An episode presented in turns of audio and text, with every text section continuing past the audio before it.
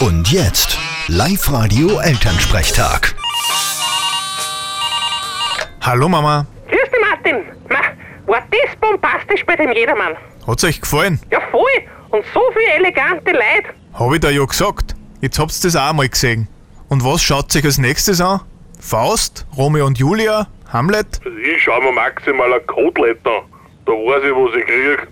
Ja, du Banause, hast eh die Hälfte überschlafen in Salzburg. Nächstes Jahr will ich wieder sowas sehen.